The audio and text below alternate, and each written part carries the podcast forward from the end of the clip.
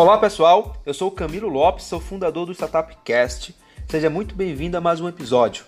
Toda semana aqui vou estar trazendo para você no canal sempre os bastidores, mão na massa das startups. E com isso eu vou usar sempre a UseCast, a minha própria startup, como aprendizado e para compartilhar com você o que, que eu aprendi e venho aprendendo desde 2016. O assunto de hoje é como reduzir o custo do seu MVP. É possível ter um MVP sem ter o aplicativo construído? Então, neste episódio, vamos descobrir como você pode ter o MVP da sua solução sem ter que gastar tempo e dinheiro construindo o aplicativo e a plataforma web.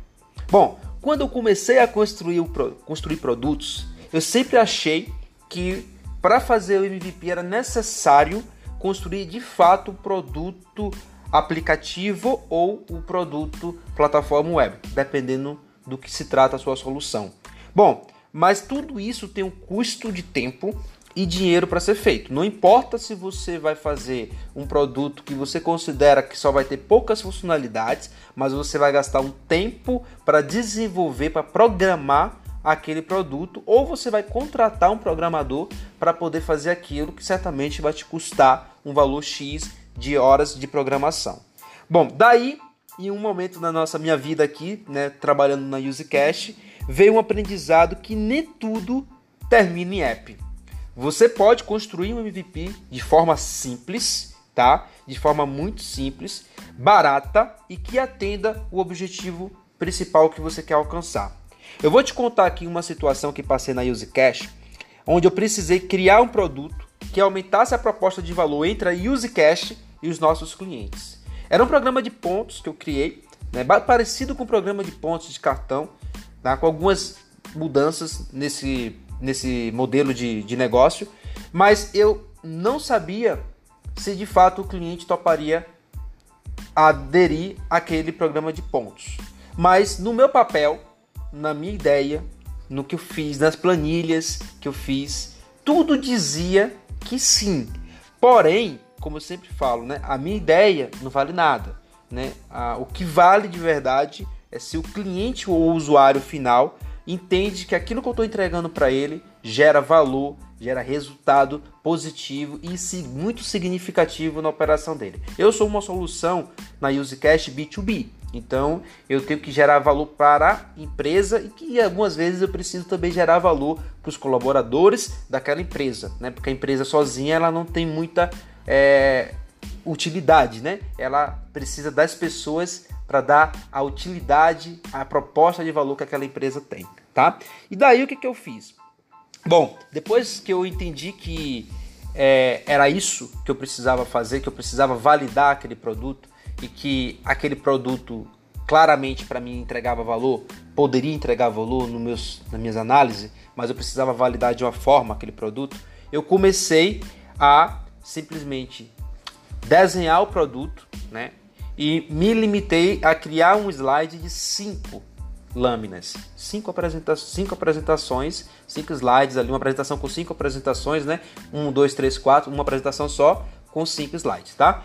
E depois eu tinha que criar um wireframe, que nada mais é que é desenhar o que você quer entregar de uma forma simples e funcional, tá? Tem várias ferramentas aí gratuitas na internet para desenhar o wireframe, tá? Então, o wireframe você não precisa ser designer, né, para poder fazer um wireframe, né? Qualquer pessoa ali consegue fazer um wireframe, desde que tenha ali é, um foco, um, um aprendizado para saber como é que a ferramenta funciona, você consegue chegar a um resultado final positivo, tá bom? Elas não são difíceis de usar. E depois disso, né, que eu tive criei meu slide de 5, porque 5, Camilo, porque eu tinha que explicar meu produto em poucos passos. Não poderia criar um slide, uma apresentação com 40 slides, com 30 slides. Então tinha que ser uma apresentação muito objetiva, muito clara e muito próxima do que eu quero com o MVP para validar. Então eu determinei que, teria, não poderia passar de 5 slides para poder apresentar isso aí para o, o cliente, né, que eu ia validar esse programa de pontos, tá? E depois que eu construí o wireframe, construí essa apresentação, eu criei uma storytelling. Né? Eu, tive que, eu tinha que criar uma história que desse carne para aquele esqueleto, porque eu só tinha esqueleto. Eu só tinha uma apresentação, tinha um wireframe desenhado, mas era um esqueleto. Como é que eu ponho carne nesse esqueleto? Então eu tinha que criar uma boa história, né, baseado naquilo que eu gostaria de ficar muito claro para que o cliente entendesse e não tivesse falha de comunicação ou de entendimento naquela proposta de valor, tá? E por último, né, eu criei uma data de lançamento, né? Eu falei que esse produto vai estar disponível no segundo semestre deste ano. Então, criar essa data de lançamento também ela foi importante para mim, porque gerou uma expectativa ou não no final se faz sentido lançar no segundo semestre ou não, ou é algo que eu posso demorar mais. Né? Então eu dei uma data para tentar sentir na apresentação que eu ia fazer para o cliente se eu estava com uma data boa ou mais ou menos, fazia sentido ele esperar, ou, algo ou era algo que eu tinha que antecipar porque era tão importante assim, gerava tanto valor, não sabia, tá? Então eu coloquei uma data de lançamento lá que eu, nessa, nessa nesse MVP para que eu pudesse é, tentar validar também se o time né, estava ok. Bom, é, apresentei esse MVP para dois clientes de perfis diferentes, tá? Um de médio para grande porte e um outro que é pequeno porte, é, de acordo com a classificação do mercado deles, tá? E no final dessa apresentação que eu fiz, é, os dois tiveram respostas muito parecidas e me perguntaram: Camilo, quando está pronto. Eu quero participar do, da versão beta desse produto. Gostei, acho que vai trazer em médio e longo prazo um resultado muito positivo dentro da minha operação de vendas. Então, automaticamente eu consegui validar o meu MVP. Claro que eles não responderam exatamente com essas palavras, tá? Mas foi esse caminho, foi esse resumo que eu tive tanto de um cara que já é grande, uma rede grande de drogaria, quanto outro que era é, pequeno porte para médio ainda, mas também chegou à mesma conclusão. Então, pessoal, o que eu quero trazer aqui para vocês, tá? É que eu investi algumas horas para construir esse material, né? A apresentação, o wireframe, né? Então, construir a storytelling.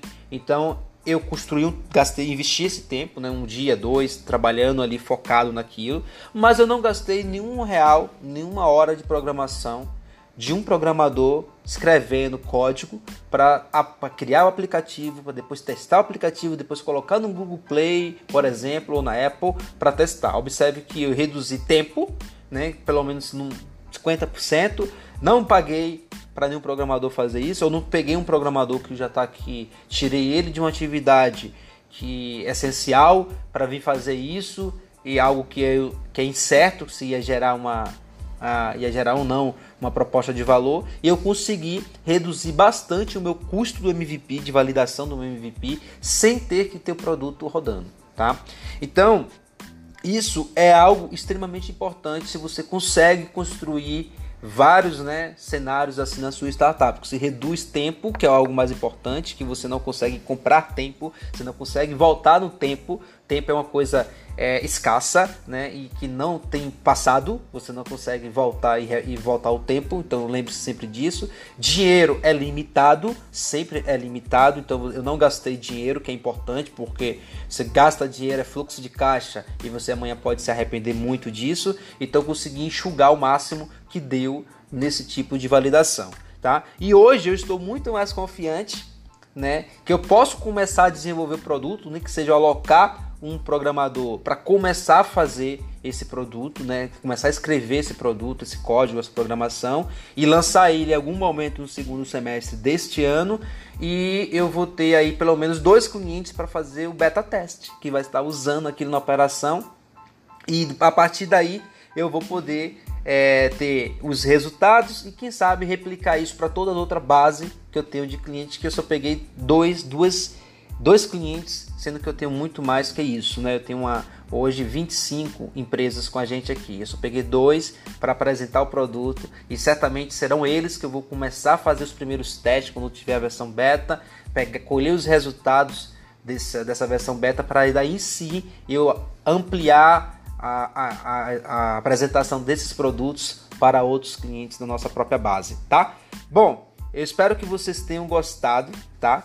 desse episódio. Só lembrando um ponto importante que isso que eu falei aqui não funciona para tudo, né? Claro que se você sua startup é uma startup que faz um produto físico, é, precisa de um produto físico, claro que tem toda a engenharia do produto, todo o desenho, mas de fato você vai construir um produto físico para o consumidor final, é, é mais difícil né? Então assim, você fazer, você consegue enxugar com certeza, mas não nessa mesma proporção que um produto digital, né? Um produto digital, né, na maioria das vezes, não todos os produtos digitais também é possível enxugar dessa forma que eu enxuguei, né? Algumas áreas não dá para chegar a esse nível de enxugamento, você tem que você consegue enxugar um pouco, mas não tanto assim, né? Mas boa parte dos produtos digitais que existe no mercado hoje, você consegue atingir é, essa, essa performance de enxugar tanto, reduzir seu custo do seu MVP, né, sem ter que ter o produto aí é, de fato rodando dessa forma, tá bom? Sem ter, porque programação,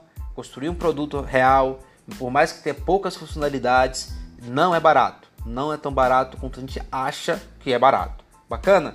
Vou ficando por aqui de novo, né? Espero que de fato vocês tenham gostado desse episódio aí, né? Te encontro no próximo episódio, semana que vem. A gente vai estar falando de mais um assunto aqui, de bastidores de startup para você que está querendo começar a empreender, para você que está aí ainda no estágio inicial da sua startup e, e se vê perdido nessa parte aqui, porque realmente eu me vi perdido quando eu estava na fase inicial do meu MVP e cometi alguns erros e que hoje eu tento né, compartilhar esses erros e aprendizado com você aqui no canal, tá bom? Um forte abraço e até o próximo episódio.